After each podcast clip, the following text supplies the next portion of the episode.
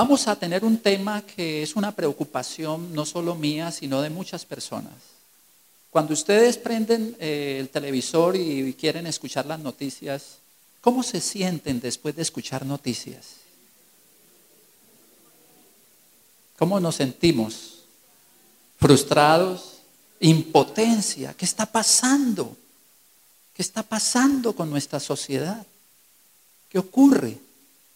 ¿Hasta cuándo vamos a seguir viendo lo que estamos viendo? ¿Qué está pasando con nuestra mente como cristianos? Y la gente dice, bueno, ¿qué, es lo que ocurre con, con lo que la gente le está pasando en su mente?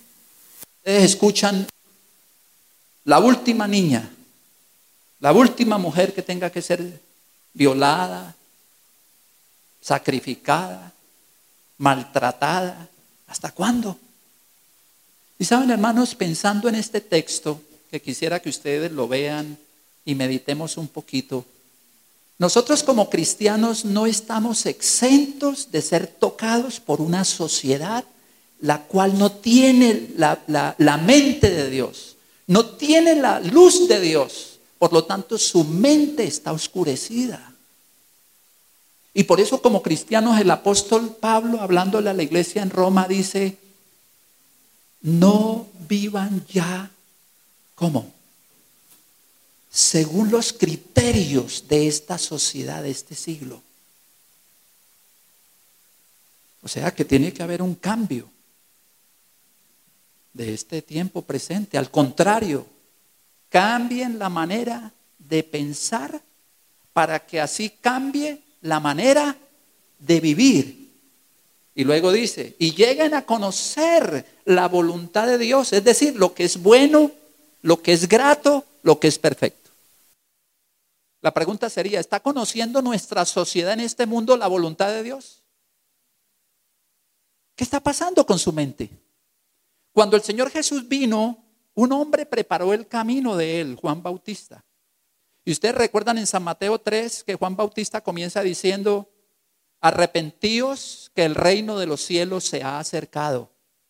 La palabra arrepentirse viene de esa palabra griega, suena así, metanoía, que significa cambien la manera de pensar. Desde ese tiempo el Señor Jesús vino diciendo, hay que cambiar la manera de pensar.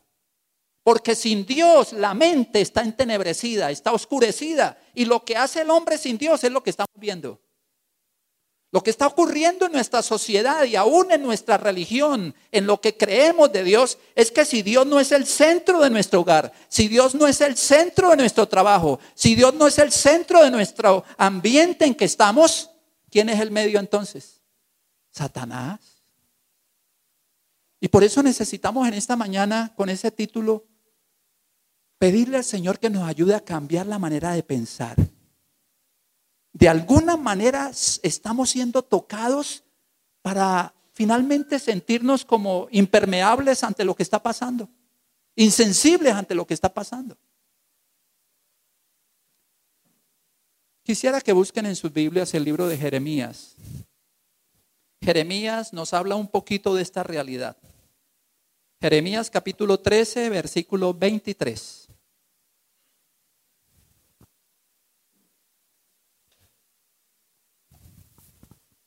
Bienvenidos, hermanos. Doctora, bienvenida. ¿Lo encontraron? Allí aparece una pregunta.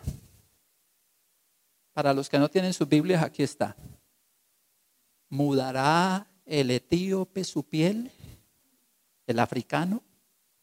¿Y el leopardo sus manchas? Y luego dice, así también podréis vosotros hacer bien estando habituados, noten esta palabra, a hacer el mal? ¿Cuál es el hábito de todos los seres que vivimos en esta tierra, según la palabra de Dios? El mal. El mal. Habituados. ¿Y qué es el hábito? Es la repetición. Ustedes recuerdan, hermanos, cuando hicimos esto hace un tiempo atrás, unos sábados atrás que hablamos del hábito. ¿Dónde comienzan las cosas para formar a lo, lo que somos, el carácter de los seres humanos? Por los pensamientos. A ti te llega una información, la estás viendo en televisión, la estás viendo en la calle, la estás viendo en el trabajo, la estás viendo en la institución donde estás. Estamos siendo tocados por lo que vemos todos los días. Y la información que nos están dando de qué tipo es. ¿De qué tipo será para que venga ahora lo que continúa después de la mente? Los actos, las acciones. De lo que recibimos vamos a dar. Nos llega la información a la mente y uno la va a repetir. Y al repetirla varias veces, creamos los hábitos.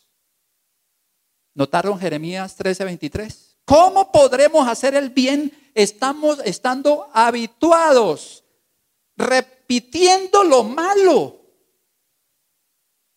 Tiene que haber un cambio. ¿O no? Claro, si no nosotros vamos a estar siendo sellados por el medio, permeados, tocados por el medio en nuestra mente. Y al crear ese hábito se forma una conducta que es el carácter. ¿Cómo está siendo el carácter formado de esta sociedad? ¿Qué es lo que estamos viendo? ¿De qué nos estamos alimentando? ¿Qué estamos escuchando? Algo está pasando en el medio. No sé si se están dando cuenta, el medio está en una crisis social de valores, de principios, y debe haber alguien que, muestre lo contrario. ¿Y quién es ese alguien? El pueblo de Dios, nosotros. Si no, no hay diferencia. Y finalmente, cuando yo ya tengo ese carácter, voy a tener un destino, para bien o para mal, éxito o fracaso. ¿Para dónde va la sociedad? Fracaso. Fracaso total. Esta mañana yo le he pedido a la doctora Gisela que nos ayude un poquito. Y ella va a hablarnos un poquito de qué es lo que está pasando en el ambiente en que estamos. Yo le pedí a ella que hablara un poquito de la influencia sobre nuestra mente. Venga, doctora, mientras hago el cambio y entonces... Para continuar y entonces dar el enfoque psicológico a esto, debemos tener algo muy claro. Cuando nosotros vemos las noticias, como decía el pastor, y vemos todo eso que nos convulsiona y nos hace sentir mal y nos causa rechazo, algo que comienza como eh, que nos protege en nuestra mente es decir, ah, es que eso era un psicópata. No, es que ese era un loco, ese era un esquizofrénico, ese era un sociópata. ¿No pensamos eso? Pensamos que hay una cantidad de comportamientos que a nosotros nos liberan, que nos hace que solamente espectadores y que nunca vamos a estar involucrados con ese tipo de comportamientos. ¿O no? ¿O ustedes piensan que aquí cuántos psicópatas están sentados? ¿Cierto que no? Nosotros, pues, ¿me puede ayudar? Entonces, nosotros, yo creo que ninguno piensa que es psicópata, ni ninguno piensa que va a ser algo violento. Pero ¿cuántos casos no sabemos de personas totalmente normales como usted y yo en este momento están en la cárcel? Porque mataron a su esposa, porque violaron, porque agredieron. Porque resulta que todos somos vulnerables si no nos cuidamos. Y eso es lo que queremos representar acá desde el punto de vista psicológico. Vamos a mirar dos cosas. Primero, tenemos una predisposición biológica, es indiscutible. Muchos tenemos factores genéticos y heredados. Muchos podemos venir con una predisposición para ser esquizofrénicos, para tener o cualquier otro tipo de enfermedad. Eso es claro, ¿cierto? Ay, no, yo me salvé porque en mi familia no hay ningún loquito que yo sepa, ¿cierto? Entonces uno respira como suavecito y se siente tranquilo. Pero no, hay otra cosita que también existe. Vulnerabilidad psicológica. Resulta que hay cosas que nosotros y hábitos y comportamientos muy sutiles, muy sutiles, que sumados van haciendo que podamos en un momento generar un comportamiento totalmente agresivo, violento o desadaptativo en nuestra comunidad. Sí, usted y yo, en cualquier momento, si no cuidamos algunos pequeños comportamientos, lo podemos llegar a hacer. Hay otras cosas que no son controlables, como lo pongo yo aquí. Por ejemplo, en la vulnerabilidad psicológica, ¿qué hablamos? Entonces, claro, los primeros dos conceptos. El primero, predisposición biológica, genéticamente traigo unos componentes. Listo. Vulnerabilidad psicológica, ya nací aquí, con la carguita genética que me tocó, con la sopita de letras que me tocó. Pero en ese momento comienzo a ser vulnerado por el medio. Hay cosas que puedo controlar y otras que no controlo. Por ejemplo, me abusaron en la infancia, mi mamá tuvo problemas en el parto, una muerte de un, ser querido, accidentes, terrorismo, etc. Eso sí son cosas que igual me vulneran, pero yo no puedo controlar. Sigan.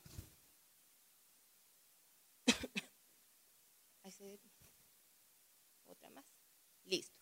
Ahora vamos a ver algunos factores activadores de esa vulnerabilidad psicológica donde nos vamos a centrar. Como les digo, son pequeños comportamientos que sumados pueden ser grandes detonantes. El primero, fumar y tomar drogas ilegales en general. Eso no lo da el medio, que son las personas que nos volvemos adictas a una sustancia nociva para nuestra salud.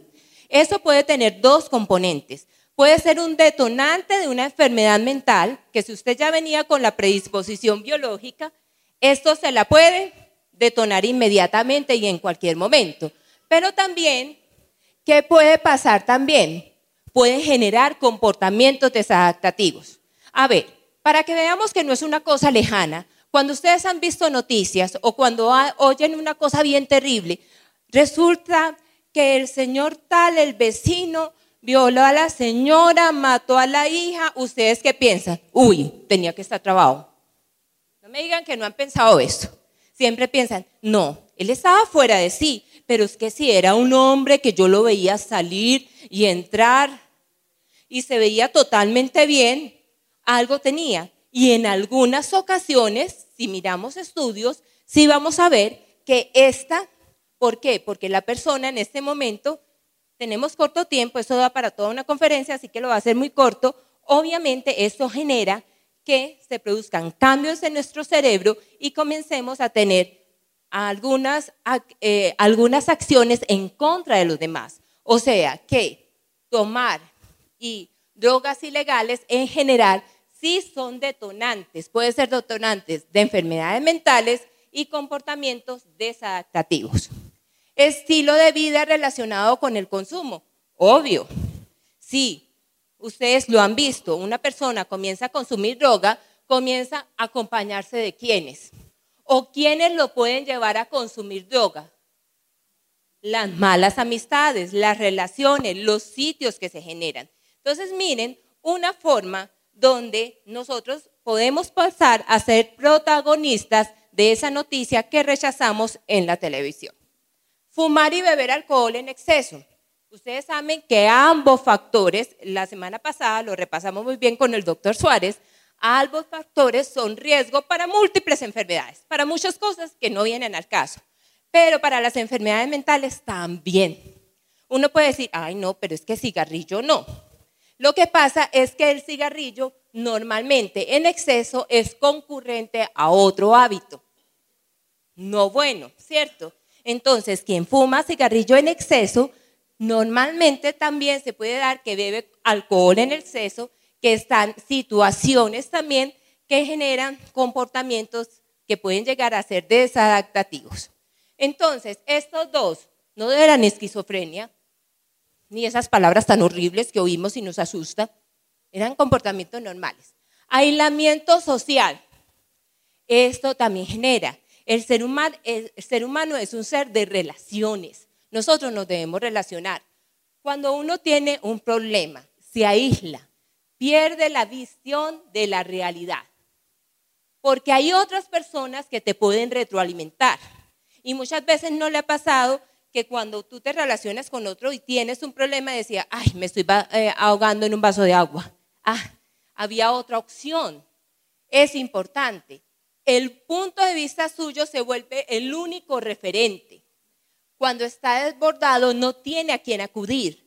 Y vemos que cuando ustedes comienzan, por ejemplo, la persona, hay demasiados casos ahora de ejemplo, pero terroristas o personas que actúan como lobos solitarios, comiencen a mirar las noticias o lean en internet cuáles eran los comportamientos de ellos. Y muchos comenzaron a aislarse antes de cometer estas situaciones. Entonces, cuando usted se comience a sentir rarito y mal, no se aísle, busque relacionarse y busque ayuda para salir de esa situación que le puede generar luego una desactación. Listo, negar emociones. Cuando yo las niego las emociones, ya hace algún tiempo tuvimos aquí una charla sobre eso, sobre las emociones. Todas las emociones son necesarias. Tener rabia es malísimo. Es necesario. Tiene la luz, tiene la sombra. Si usted ya utiliza la sombra de la rabia, pues que es violentar al otro, sí.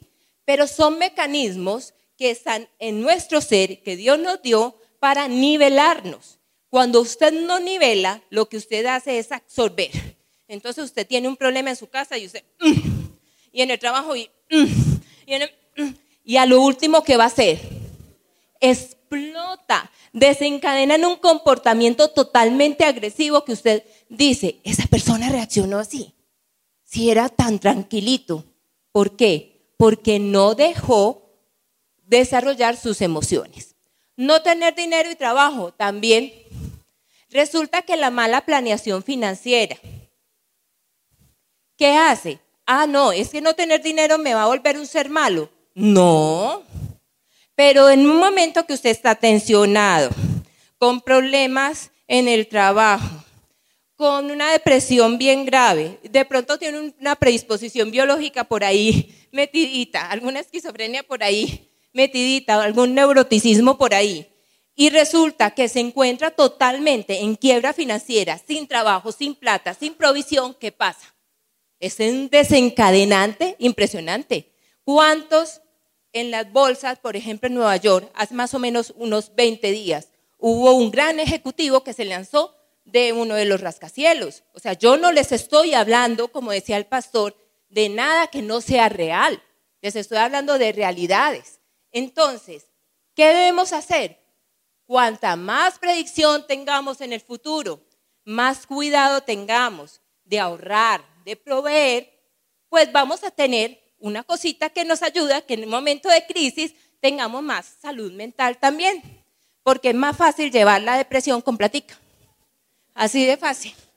Es más fácil, no es la única, no es el remedio, pero es más facilito uno llevar los problemitas con estabilidad económica más suavecito. Tener un trabajo muy estresante también, eso lo hemos discutido mucho, una vida sedentaria. El sábado tuvimos un sermón sobre toda esa parte de salud. Entonces sabemos que las endorfinas, las serotoninas son algunas reacciones químicas que se generan cuando yo estoy haciendo deporte. Cuando, y eso me ayuda a qué? A un estado de felicidad, de confort, de tranquilidad, de saber, de liberar tensiones de desestresar nuestro cuerpo. Mala alimentación. El cerebro y la mente de qué se alimenta. También los que no pueden volver a oír el sermón del doctor, que son complementarios y van a ver. Ah, no, es que se alimenta de qué? Del aire. Nada, de lo que comemos. Todo. Las golosinitas, la gaseosita, todo el sermón que oímos el sábado pasado, pues aquí comienza en acción. La mala alimentación puede generar, doctor, depresión, puede generar ciertos tipos de demencia y otra cantidad de enfermedades mentales. Para ser rápida, hace más o menos 15, 8 días me encontré con una amiga psicóloga y tenía una paciente. La paciente comenzó a generar un trastorno de alimentación, derivado de otras situaciones también, y se alimentó mal. Una niña de 17 años, eh, deportista de alto rendimiento, terminó qué? Tres infartos. Murió. Les estoy hablando de un caso real de hace ocho días. Entonces, y no era, y les cuento, no era de Europa, ni de por allá de Canadá, era de Medellín. O sea que eso puede pasar cerca de nosotros. Sigamos. Sucesos vitales estresantes. Obviamente, esos son factores también activadores. Como les dije, mire que son muchas cositas, muchas cositas pequeñitas ¿Quién de nosotros no se puede enfrentar a un divorcio, a una muerte de un ser querido, ahora, en Europa, los ataques terroristas? Cualquiera. Y ese no es el único, pero ese sumado a otros puede ser también un desencadenante. Entonces usted ve una persona que sufrió una situación de esta y luego es una persona violenta contra los demás, pero es que también aquí había un desencadenante. Rodearnos y relacionarnos de personas dañinas, que no alimentan, que no construyen, que no son positivas. Las relaciones influyen totalmente. No es que yo lo voy a redimir. A veces el que resulta no redimido es usted. Así que tiene que mediar, orar, pero pedirle sabiduría divina para saber cómo interviene en esa persona. Exposición a toxinas, el medio ambiente, la contaminación. Ay, no, los pulmones. El doctor decía, los pulmones, cáncer, enfermedades cardiovasculares y sí, salud mental también. También perjudica. Lesiones. Ustedes, es que este tema es bastante largo, estoy tratando de resumirlo rápidamente, pero las lesiones, los reportes, deportes de choque. Ahora hay una discusión, los que ven mucho deporte, mi esposo era el que me decía, de un deportista de fútbol americano la semana pasada. Recuerden que él lo, lo encarcelaron porque mató a una persona y él se suicidó la semana pasada. En ese momento ya están pidiendo hacer un examen y resulta, ¿para qué? Para comprobar, están pidiendo un peritaje para comprobar que los golpes que él había recibido en el deporte había hecho que hubiera trastornos de comportamiento. Entonces tampoco estoy hablando de una no realidad. El boxeo, estos golpes en la cabeza contundentes, también. No límites, malos hábitos y sobre todo aquí quiero hacer, ahí en la pastecita, antes de pasar ahí, no límites. En esto voy a un segundo, importantísimo, con todos los que tenemos chiquitos. Importante, debe haber un modelo de cariño, pero un modelo de límites. Los niños que no tienen límites son los adultos que en este momento salen en la televisión violando, robando, haciendo estafas. Esos son, esos son. Y uno comienza a decir, pero si estudiaba en tal colegio, en el mejor del país, si tenía mejor relacionamiento, si de esto, esto y esto. Pero ¿qué falló? Pues una de las cositas es no poner límites.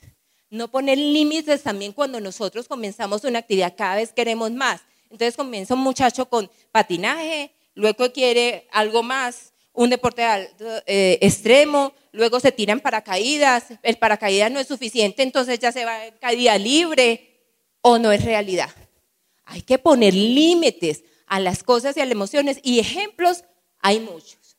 Ahora vamos a ver rápidamente unos factores protectores, porque no, lo único que no queríamos solamente es asustarlos, pero sí, estoy tratando de hacerlo muy corto, pero sí dejarles claro lo que el pastor les está diciendo. Nos estamos desensibilizando, nos estamos acostumbrando a vivir con eso, a decir, es normal, esto es normal, y a ver que el problema es del otro, y el problema está en nosotros mismos. Factores protectores, la autoestima. Esto es un factor importante. ¿Desde dónde se desarrolla? Desde sus niños, desde el vientre de la madre. Desde ahí estamos, eh, leía esto y me, lo coloqué porque me pareció súper bueno. Estamos obligados a estar con nosotros mismos por vida. Yo no puedo decir, ay Gisela, yo estoy contigo un ratico, cinco años y luego me voy. No. Yo estoy con Gisela Maya toda la vida. Con John Jairo también espero estar toda la vida, pero seguro, seguro con Gisela. Esa es la que estoy segura. Y con esa como estoy, pues yo, imagínese yo estar toda la vida con una persona que no me quiero, que me parezco súper fea, que estoy gorda, que tengo tal gordito, que no. Y adicional a eso, que tampoco me respeto. Entonces, autoestima, autocontrol, la impulsividad.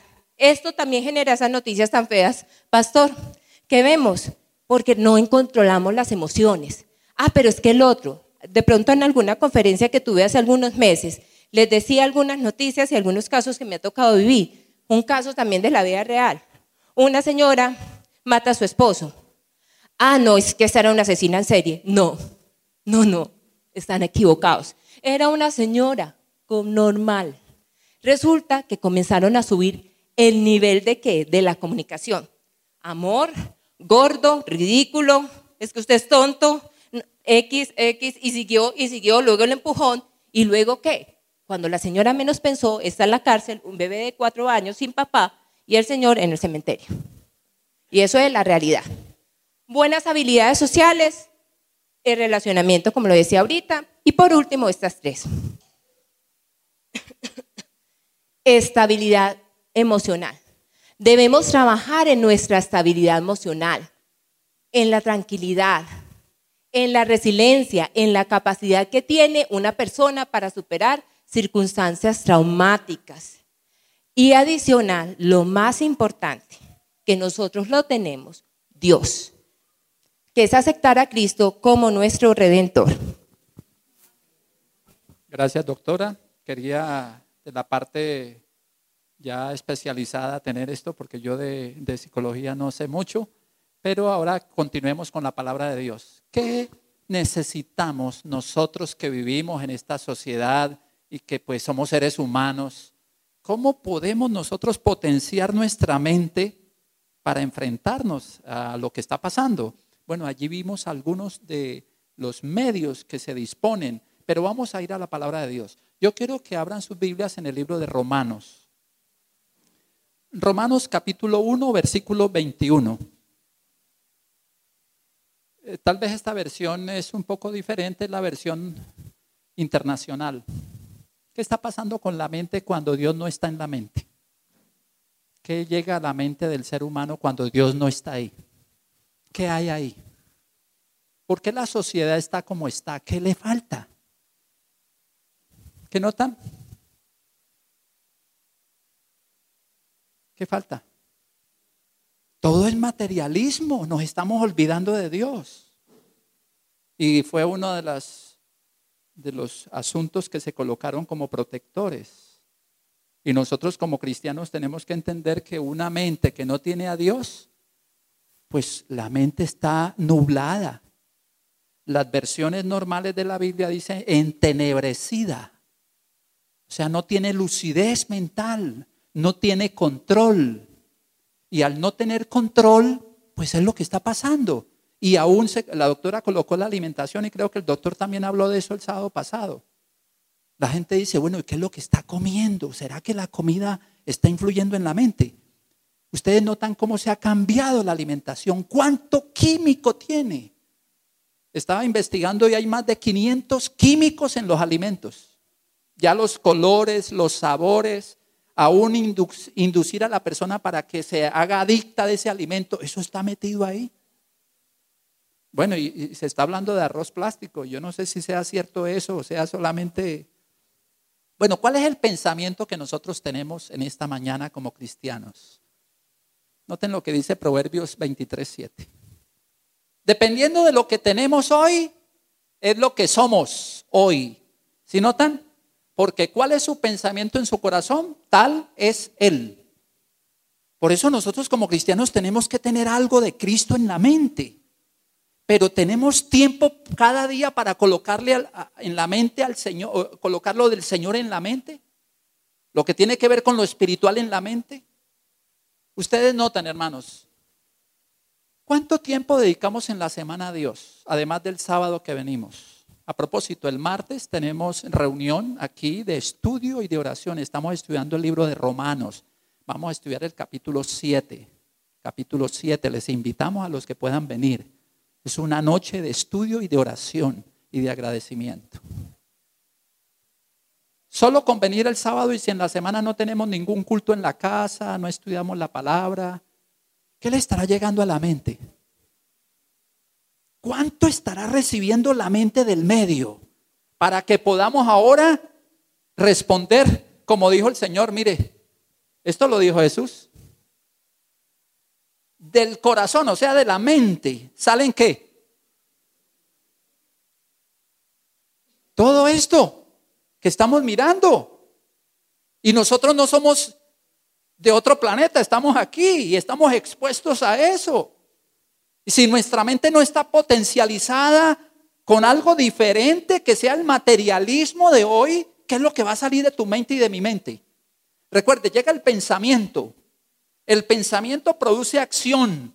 La acción produce hábitos. Los hábitos te forman el carácter y el carácter va a decidir si tú vas a ser salvo o no. Todo dependiendo de lo que estamos recibiendo. Y ustedes notan lo que estamos recibiendo, hermanos. La tecnología está muy avanzada, pero es triste pensar que lo que estamos recibiendo no es lo mejor. Yo quiero usar un texto esta mañana para que ustedes y conmigo lo aprendamos de memoria. Dice así, en mi mente he guardado tu palabra para no pecar contra ti. Repitamos, en mi mente he guardado tu palabra para no pecar contra ti. Esta versión dice, en mi corazón he guardado tus dichos para no pecar contra ti. Si notan, David lo decía. ¿Qué dichos tenemos o cuántas cosas tenemos en nuestra mente que, tienen que ver con la palabra de Dios? Usted le pregunta a un niño en la calle, eh, eh, ¿sabes algún texto de la palabra de Dios? Es posible que algunos lo sepan, que tienen padres que llamamos cristianos. Y cristiano es todo aquel que busca el cristianismo, la palabra de Dios. Pero es triste que muchos no, no, ¿Qué niño hace un culto y sale y se va? ¿Qué, está recibiendo? ¿Qué va a dar? Si el rey David lo expresaba aquí en este mensaje. Si el dicho de Dios, la palabra de Dios no está en nuestra mente, ¿qué va a salir? Lo que estamos recibiendo. Y no nos alarmemos, como decía la doctora, que mañana un cristiano mate a otro. ¿Por qué? Porque ese cristiano no tenía en su mente, no estaba potencializada con lo espiritual. Y entonces sale lo que está siendo permeado o tocado del medio. La escritora Elena White dice estas palabras tan interesantes en este libro Ministerio de Curación. Ella habló de la mente y dice, al recibir, al ser recibidas las verdades de la Biblia, enaltecerán la mente, o sea, la, la cambian y el alma, o sea, la vida. La Biblia me cambia. Si se aprecian debidamente la palabra de Dios, jóvenes y ancianos poseerían una rectitud interior y una fuerza de principios que los capacitarían para resistir la tentación. ¿Cómo les parece, hermanos? Porque es que uno cae tanto en pecado. Y a veces dice, uy, ¿qué me pasó? Usted está siendo tocado por el medio. Y llega un momento en que uno no, ese estrés lo aflora con su cónyuge, con sus hijos, con sus amigos. Nosotros no estamos, porque somos cristianos y venimos a la iglesia, no estamos exentos, hermana Fanny, que de un momento a otro uno reciba un, una tanda de palabras soeces de otro que llamamos cristiano. ¿Qué necesitamos entonces? En mi mente, repitamos, he guardado tu palabra para potenciarla y no pecar. Esta otra, esta otra, este otro mensaje, la mente formada solamente por la ciencia del mundo es incapaz de comprender las cosas de Dios. Se vuelve uno raquítico espiritual. Solamente con el culto del sábado, si no vamos a la casa a hacer un culto entre semana o mejor, todos los días algo, hermano, que, que la mente reciba la potencia espiritual de la palabra, soy raquítico. Y eso se va a aflorar más adelante. Mas la misma mente convertida y santificada verá la potencia de Dios en su palabra. Noten aquí, potencia, potenciar la mente, fortalecer la mente. Por favor, busquen San Juan 5:39.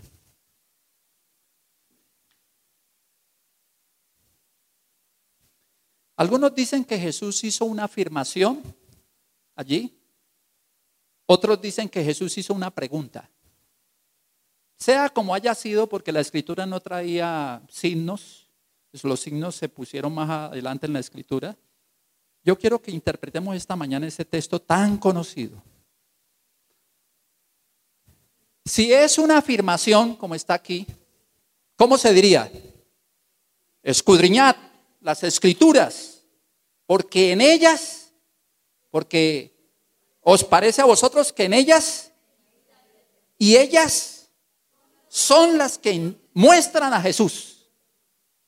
En otras palabras, usted toma la Sagrada Biblia y tiene que encontrar ahí a quién. A Jesús. Te habla Jesús. Si usted no cree que te habla Jesús, usted lee la Biblia como cualquier otro libro y eso no sirve para nada. Pero si usted lee la Biblia porque ahí está Jesús, algo va a pasar porque la palabra de Dios, vamos a mirarla, es potencia divina, es palabra de Dios. Va a darte a tu mente un poder que ningún otro libro lo puede dar. Si crees que ahí te está hablando Jesús, te está hablando Dios, a mí y a ti. Si usted no cree que le está hablando Dios, usted dice, voy a romper esto porque esta, hoja no me gusta. Esto tampoco me gusta. No, esto fue para allá, para los judíos. No, esto fue para acá. Y cada uno lo acomoda a su gusto. Pero si vemos que la palabra de Dios la escudriñamos, ¿qué es la palabra? ¿Qué significa escudriñar? Ahí no dice leer. Como, como afirmación. Escudriñe la palabra de Dios, ¿qué es? Hágale un análisis. Profundice. Pregúntese qué le quiere decir el Señor a usted y a mí cuando usted abre la Biblia. ¿Qué me quiere decir el Señor aquí a mí? Eso es escudriñar. Porque pues vamos a analizarlo ahora de qué nos ganamos con aprender textos como un lorito. Vamos a hacer un análisis ahora, o sea, hagamos análisis a la escritura. Pero ahora hagámosla como pregunta, como si el Señor hubiera hecho una pregunta. ¿Cómo sería ese pasaje? Porque recuerden que ese pasaje no tiene signos cuando se originó. Por eso les decía, puede ser una afirmación o una pregunta. Yo estoy más inclinado a que fue una pregunta, porque ahora les voy a decir por qué. Hagámoslo como pregunta.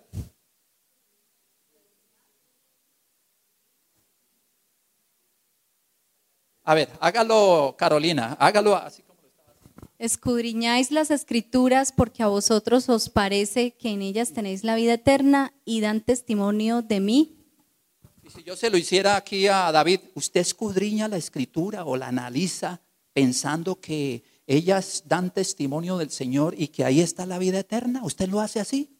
Cuando usted abre la Biblia y dice, aquí voy a encontrar la palabra de Dios, me va a hablar Jesús a mí y voy a hacer su voluntad. Lean el versículo 40 del, del San Juan 5:40, ¿qué dice? Pero ustedes no lo hacen, no me ven, no quieren venir a mí para tener vida. Leen eso como leerlo. Eso se lo está diciendo el Señor a los judíos de su tiempo. Si no lo dijera hoy a muchos cristianos, creen que podríamos decir, sí Señor, cada día yo te busco en, mi, en tu palabra. Yo, te, yo analizo qué quieres decirme tú en ella a mí. Si notan, hermanos, la diferencia? Estamos haciendo análisis a la escritura. Yo quiero mostrar este texto y hacer un análisis. Pido que el Espíritu Santo rija mis pensamientos durante el día. Es como una oración. Suplico sabiduría para juzgar, claridad mental y entendimiento para que pueda ver los tesoros de la palabra de Dios y saque las preciosas lecciones. Note esto. Estoy leyendo la palabra de Dios y ¿qué dice? y saque las preciosas lecciones con el lenguaje más sencillo. Así lo hizo el gran maestro en el mundo, eh, en el mundo jamás, que el mundo jamás haya conocido. O sea, tome la Biblia y hágale un análisis para usted. Alguien decía que esto es como una, como una medicina. Potenciar la mente. Juan 3:16, usted lo lee, ¿qué dice? De tal manera amó Dios al mundo que ha dado a su Hijo unigénito para que todo aquel que en él cree no se pierda, mas tenga vida eterna. Ahora hágalo con un lenguaje sencillo y hágalo para usted, como si fuera una oración que el Señor le está hablando a David, le está hablando a, Marta, le está hablando a, a Fanny, le está hablando a John, a Gisela, a Isabel, a Carolina, a Mario, a Mauricio, a Emilia, a cada uno. Tome ese texto y hágalo como una oración para usted diario. Eso es un análisis, eso es escudriñar, es tomarlo para usted y no para los demás. De tal manera amó Dios al mundo que ha dado a su Hijo unigénito. Me está hablando Dios a mí. ¿Cómo haría yo una oración? Señor, gracias en esta tarde. Porque me amaste tanto que tú viniste, Señor. Y me pides que siga creyendo en ti para tener, Mario, vida eterna. Gracias, Señor, por darme hoy la vida eterna, porque viniste. Eso es hacerle un análisis a la escritura, eso es potenciar la mente. Textos tan conocidos, Juan 14 del 1 al 3. No se turbe vuestro corazón, creéis en Dios, creed también en mí, en la casa de mi Padre muchas... Bueno, ¿y eso para qué sirve? Si yo no potencio mi mente con ese mensaje para mí como una oración diaria, los mensajes pasan y pasan y la mente no retiene nada. Hermanos, mire como ejemplo. Nosotros los martes estamos pidiéndole a los que nos asistimos todos el martes, estamos en Romanos 7 el próximo martes. Nos aprendemos un texto, el pasado fue Romanos 6:23. ¿Recuerdan cuál es? La paga del pecado es muerte, mas la dádiva de Dios es vida eterna en Cristo Jesús, Señor nuestro. Bueno, y eso eh, eh, ahora potenciemos la mente con ese texto, alimentemos la mente con ese texto. Y ahora pasamos al otro de Juan 14. De, la paga del pecado es muerte, mas la dádiva de Dios es vida eterna en Cristo Jesús, Señor nuestro. Ahora hágalo como una oración que usted le va a decir al Señor y lo va a tomar ese mensaje y lo va a escudriñar y lo va a analizar para usted como una oración. ¿Cómo sería? La paga del pecado es muerte, mas la dádiva de Dios es vida eterna en Cristo Jesús, Señor nuestro. Ahora agradezcale por ese texto, ¿cómo lo haría? La paga del pecado es muerte. A ver, hermana, hágalo. Mas lo que Dios me dio es vida eterna en Cristo, Señor nuestro. Solo hágalo, Carolina, como si usted le estuviera hablando ahora a Dios con ese texto. ¿Cómo lo haría? ¿Me estoy haciendo entender? Esto es un análisis bíblico para potenciar la mente.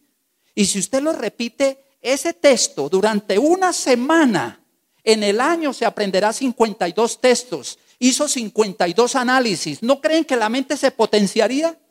Pero uno lo que está haciendo es leer la Biblia nomás. Pero no está tomando la Biblia como un mensaje para usted, como una oración de gratitud a Dios. La paga del pecado es muerte, mas la dádiva, pero hagámoslo para mí. Gracias, Señor. A ver, sigamos, Carolina. La paga del pecado es muerte, pero Dios me dio vida en Cristo Jesús. Muy bien, podría ser así, pero si lo hiciéramos más personalizados, hoy, hoy, esta tarde, Señor, gracias al reunirme en esta tarde, porque tú viniste a, a mí, a Mario, a darme vida. Soy pecador, sé que merezco la muerte, pero gracias, Señor, porque tú pagaste por mí y ahora en ti soy salvo. Ese texto lo tomaste para tu mente, lo llenaste. Mañana Usas el mismo texto. Señor, gracias porque hoy soy salvo por tu misericordia, tu dádiva, tu gracia, tu regalo. Como dice Romanos 6:23, gracias porque ahora en Romanos 6:23 tú me dices que soy salvo por tu don. El, el, jueves, el viernes, el sábado. Y comienza el domingo con otro texto. ¿Cómo les parece cada semana un texto? ¿No se potencia la, la, la mente?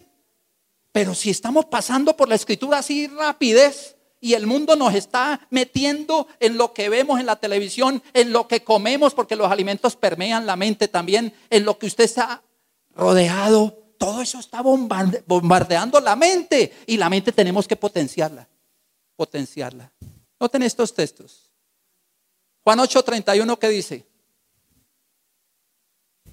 si vosotros permanecéis en mí, mis palabras permanecen en vosotros.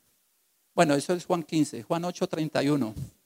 Si permanecéis en mi palabra, seréis verdaderamente mis discípulos. Si permanecéis en mi palabra, ¿qué es permanecer? Tome la palabra, hágala suya en su mente, hable con la palabra, agradezcale a Dios y ahí sí somos discípulos, porque estamos potenciando la mente.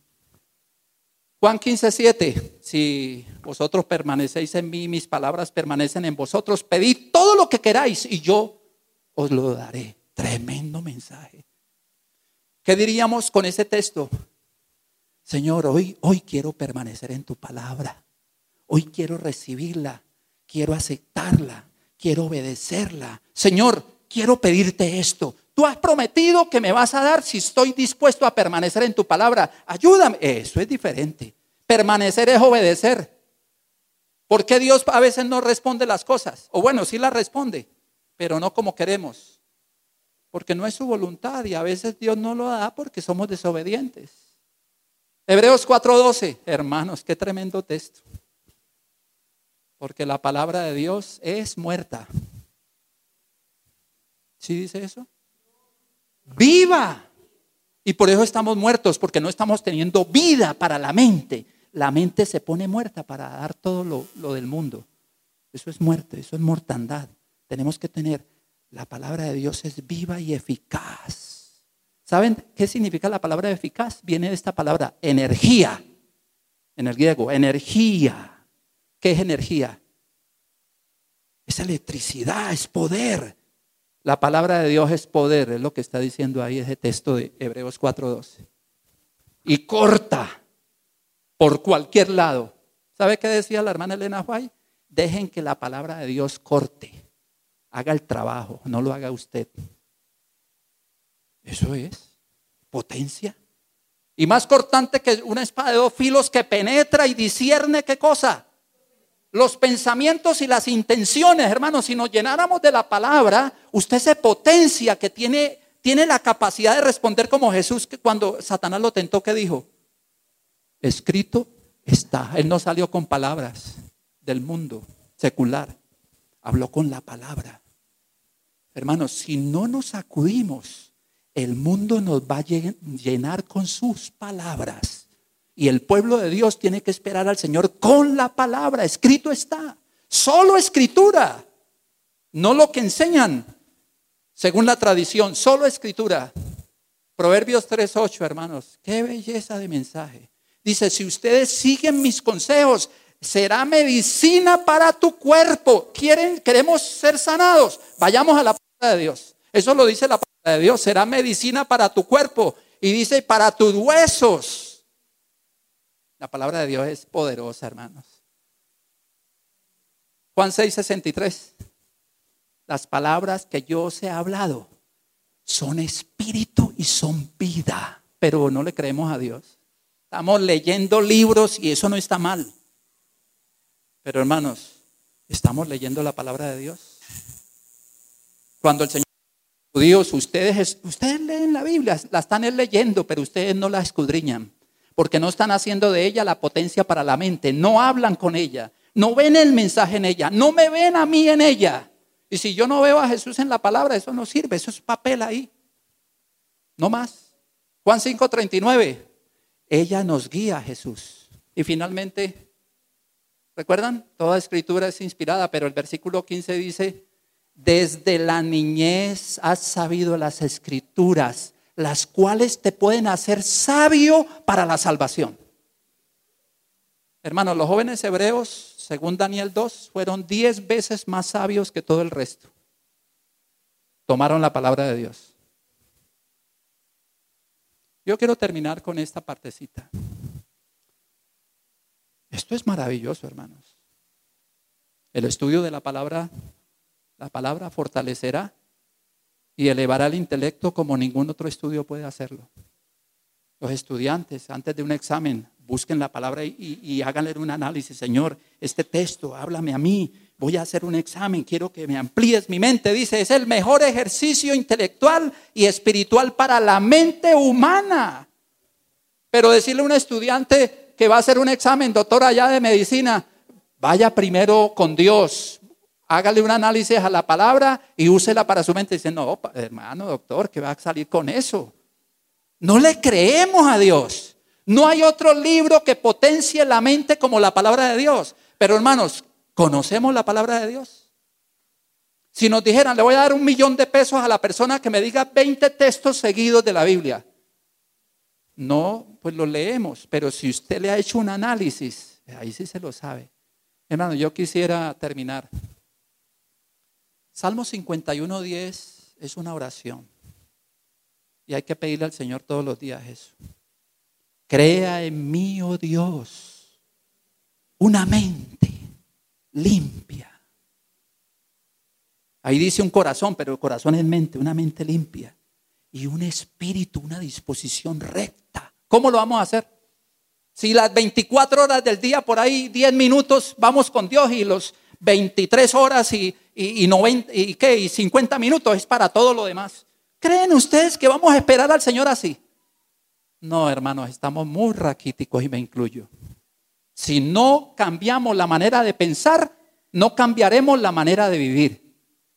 Y si no cambiamos la manera de pensar, dice que no, no conoceremos la voluntad de Dios agradable y perfecta.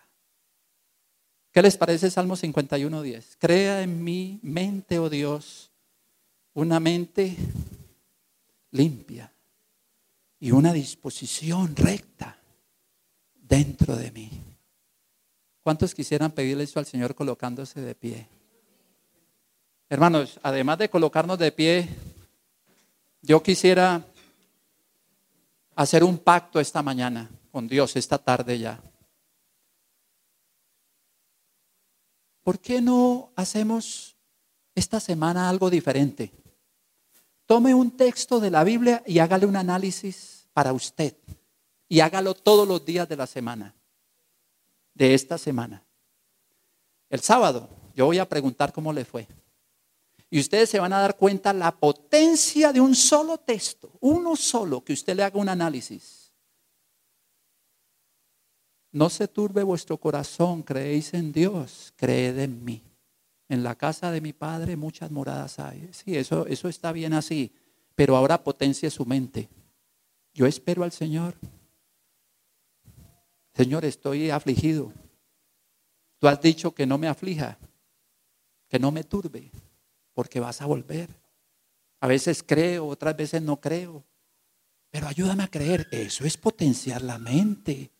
Tome ese texto, tome otro, lo que sea esta semana, hermano. Un solo texto durante todos los días. Y si en un año usted lo ha hecho, ¿cuántos textos ya lleva? 52. ¿Usted cree, hermano, que le diría, venga, hermana Carolina, hágase aquí, hábleme de lo que... Hermanos, tendríamos mucho que dar porque hemos potencializado la mente. Hermano, ¿les parece si le prometemos a Dios esta mañana, esta semana, comenzar con uno nomás, repetirlo todos los días? Y le esperamos el martes. Inclinemos nuestros rostros y oramos. Nuestro querido Padre, esta mañana es un desafío para nosotros. Ha llegado la tarde y creemos, Señor, que como cristianos estamos siendo de alguna manera tocados por el mal. Son muchas horas que el enemigo está permeando, tocando la mente. Y de alguna manera van a venir acciones equivocadas que van a formar hábitos equivocados y van a formar un carácter equivocado que tendrá el fracaso final. Señor Espíritu Santo, en esta mañana y al llegar esta tarde, Señor, en la meditación, Queremos suplicarle que nos ayudes a crear ese hábito, pero el hábito de escudriñar las escrituras. Que podamos ver en ellas al Señor hablándonos. Que podamos ver en ellas cómo Dios quiere que nuestras mentes sean, nuestras mentes sean poderosas para resistir el mal. Como lo dijo David, voy a guardar en mi mente tu palabra para no pecar. Espíritu Santo, queremos comenzar desde hoy. Ayúdanos esta semana a usar ese texto y agradecer con ese texto, a orar con ese texto y a vivir con ese texto. Y cada semana va a ser una experiencia diferente. Gracias Espíritu Santo por ayudarnos a crear este hábito y te lo prometemos, no por nuestros méritos, sino por los méritos de nuestro amado Jesús. Amén.